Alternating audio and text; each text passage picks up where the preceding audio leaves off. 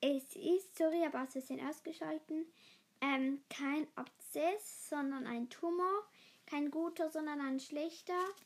Und jetzt lebt er eben noch so lange, wie er lebt. Er ist schon, schon 6,5, also fast sieben Jahre alt. Das heißt, er lebt wahrscheinlich, sehr wahrscheinlich kein Jahr mehr. Und ja, das finde ich einfach schade und das möchte ich euch einfach noch sagen. Sonst ist nichts Spezielles mit den Tieren passiert.